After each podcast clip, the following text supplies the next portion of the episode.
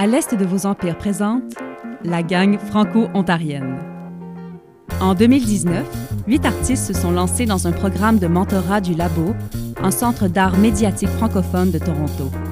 Ils ont été suivis pendant des mois par des commissaires reconnus avant de participer à l'exposition sur papier intitulée Saison creuse, off-season, commissariée par Stéphane Saint-Laurent. Cette série balado de quatre épisodes met en vedette les pratiques de ces huit artistes francophones. Bonne émission.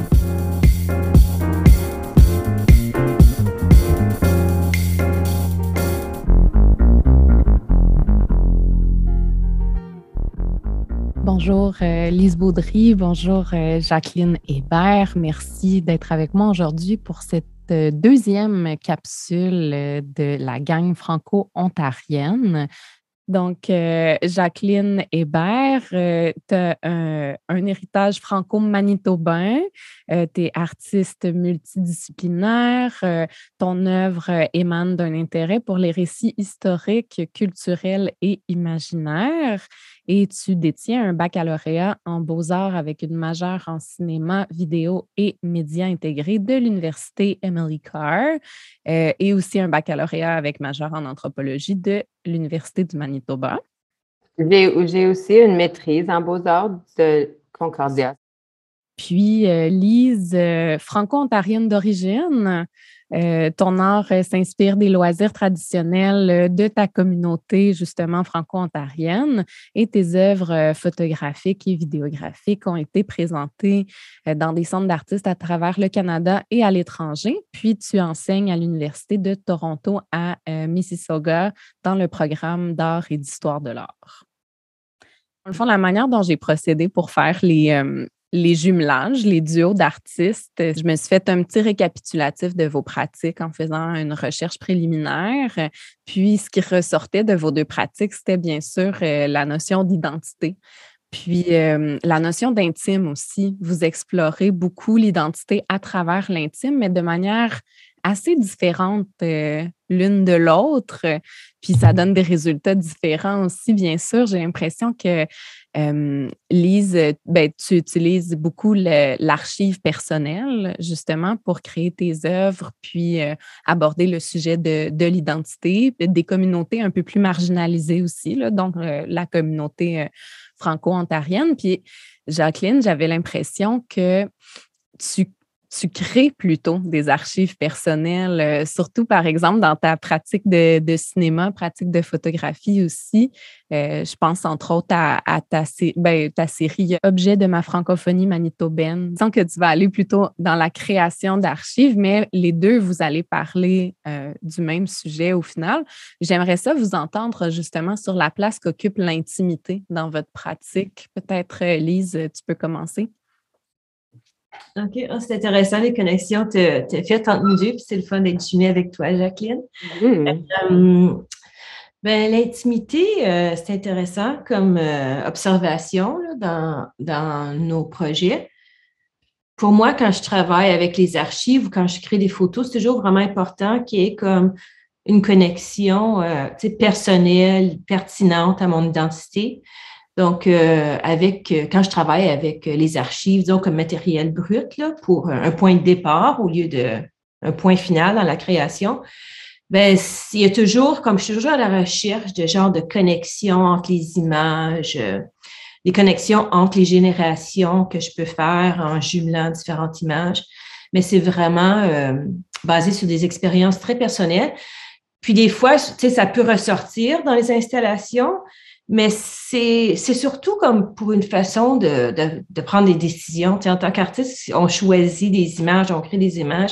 Qu'est-ce qu'on inclut, qu'est-ce qu'on exclut? C'est toujours comme, il faut qu'on trouve une façon de prendre, de, faire ces décisions-là. Donc, pour moi, il y a, il y a cette euh, relation très intime avec euh, les photos avec lesquelles que je travaille, avec lesquelles que je choisis, puis qu'est-ce que je vois dans ces images-là. Mmh Puis je me demande aussi, Lise, euh, justement, parce que comme tu disais, les archives, ce sont euh, plus euh, un point de départ dans ta pratique. Puis tu vas ensuite les manipuler avec différentes, parfois tu vas les, les déchiqueter pour les assembler ensuite. je pense aussi à ces piles de, j'ai un peu de la difficulté à l'expliquer formellement, là, mais ça donne un résultat assez impressionnant. Euh, même moi, j'ai de la misère à l'expliquer, comme surtout sans le montrer. oui, c'est ça, c'est difficile. Quand je l'explique, c'est comme si je dois faire le travail dans ma tête pour l'expliquer. Donc, mon point de départ, c'est une photo. Puis là, qu'est-ce que je fais? C'est que je copie une rangée de, de pixels, c'est des petits carrés couleurs. Puis je les apporte dans un nouveau document en me servant de Photoshop. Puis là, je les étire. C'est ça. Donc, chaque photo est réimprimée. C'est juste une rangée de carrés couleurs qui sont étirés. Puis quand je les imprime, ensuite, je les replace dans la, même séquence, dans la même ordre que la photo.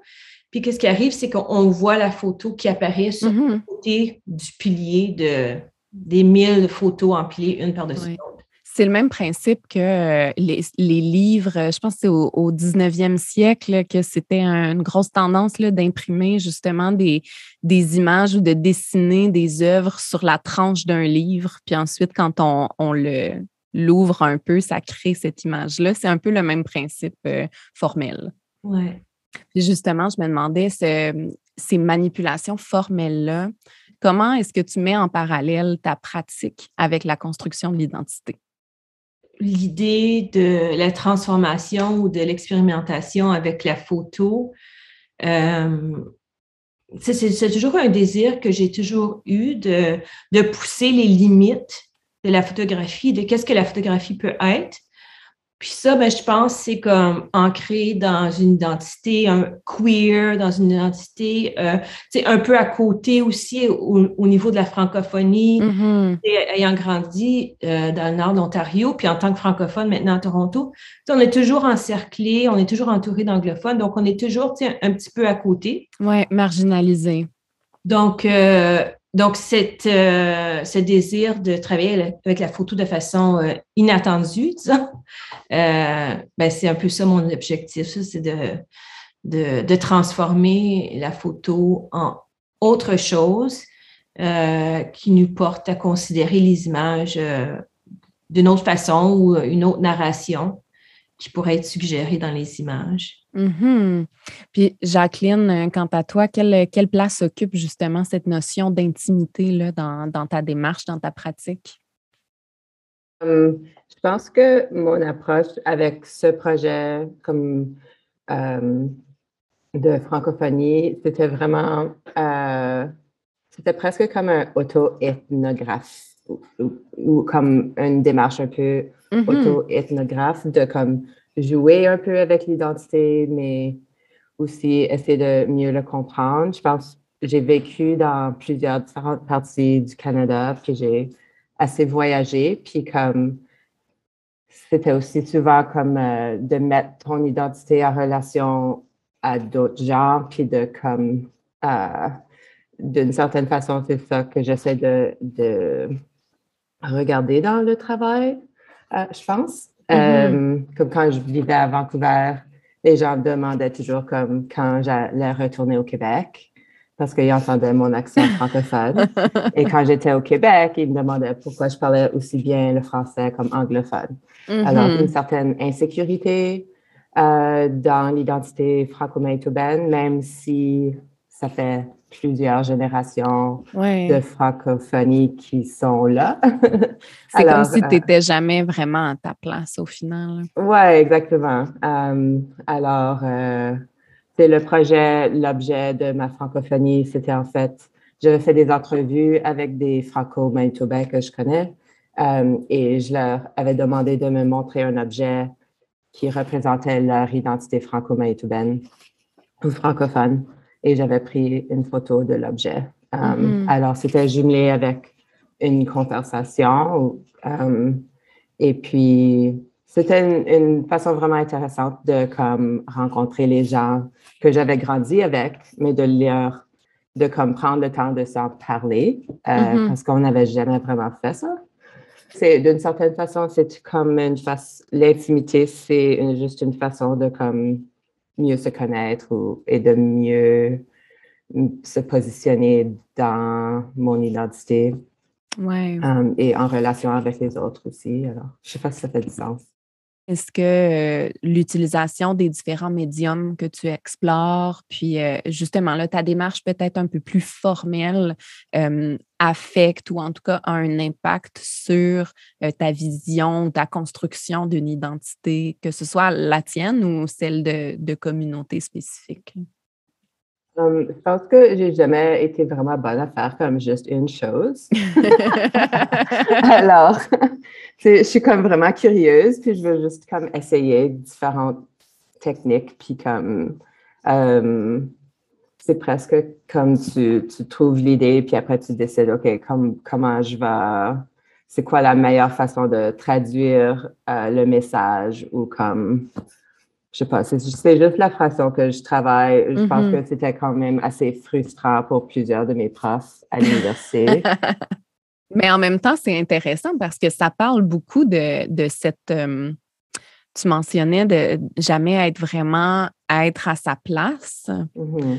Puis le fait que tu ne t'attardes pas qu'à une seule euh, un seul médium, puis que ça frustre les gens de ne pas être capable de te mettre dans une seule case. Est-ce que tu es francophone? Est-ce que tu es manitobaine? Est-ce que ça, ça revient un peu, ça, ça se met en parallèle assez bien, je trouve.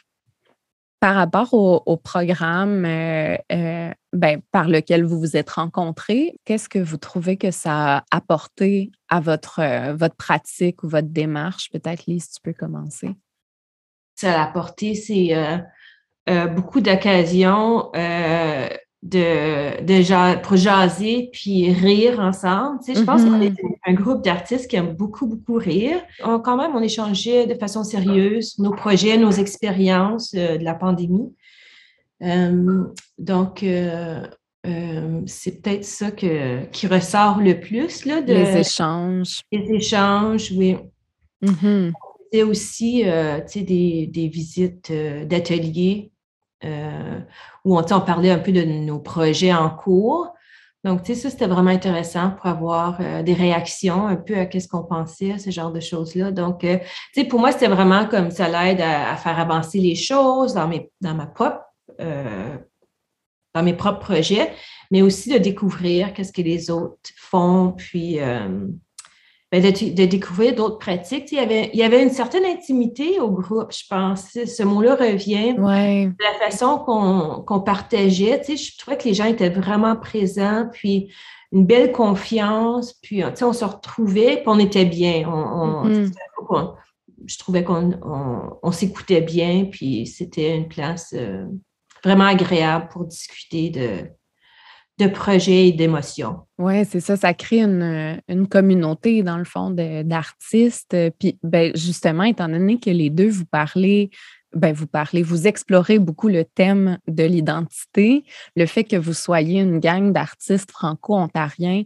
Est-ce que euh, ça, fait évoluer un peu ton, euh, ta réflexion ou ton exploration de l'identité franco-ontarienne? Peut-être ça le fait. Euh, ça l'a offert un cadre pour vivre mon identité, pour euh, partager euh, certaines préoccupations. Mm-hmm. Puis toi, Jacqueline, de ton côté, qu'est-ce que qu'est-ce que tu trouves que le programme a pu apporter justement à ta démarche ou ta pratique ou tes réflexions? Ben, c'était vraiment intéressant de, comme, je sais pas, je suis complètement d'accord avec Lise. Euh, j'ai eu, je dirais que, c'est le partage entre l'équipe ou le groupe d'artistes, c'était vraiment bien. C'était aussi intéressant de voir comment semblables, d'une certaine façon, euh, nos expériences comme francophones, euh, peut-être vivant à l'extérieur du Québec, c'est comme c'est très similaire d'une certaine façon. Mm-hmm. Euh, c'est toujours bien de, de pouvoir partager euh, euh, notre sens d'humour et de comme, d'une certaine façon, je pense que parce que mon travail ou le, mon travail le plus récent parle tellement de l'identité francophone, ils peuvent s'identifier à ce travail-là probablement d'une différente façon. Euh, mm-hmm. que plusieurs euh, autres spectateurs. Alors, mm-hmm. ça, c'est intéressant du côté de feedback, puis comme de perspective. Alors, merci Lise Maudry et Jacqueline Hébert d'avoir été avec moi pour cette deuxième euh, capsule de la gang franco-ontarienne. Euh, ça a été des discussions euh, très enrichissantes. Cette balado, animée par Myriam Leland, a été produite par À l'Est de vos empires, en collaboration avec le Labo. Fondé en 2004 et incorporé en tant qu'organisme à but non lucratif en 2006, le Labo, Centre d'art médiatique, soutient et diffuse le travail des artistes francophones à Toronto. En tant que membre de la communauté artistique et de la communauté francophone, les objectifs du labo sont de soutenir l'incubation, l'innovation, la création et la production en art médiatique, ainsi que de promouvoir la collaboration et la diffusion.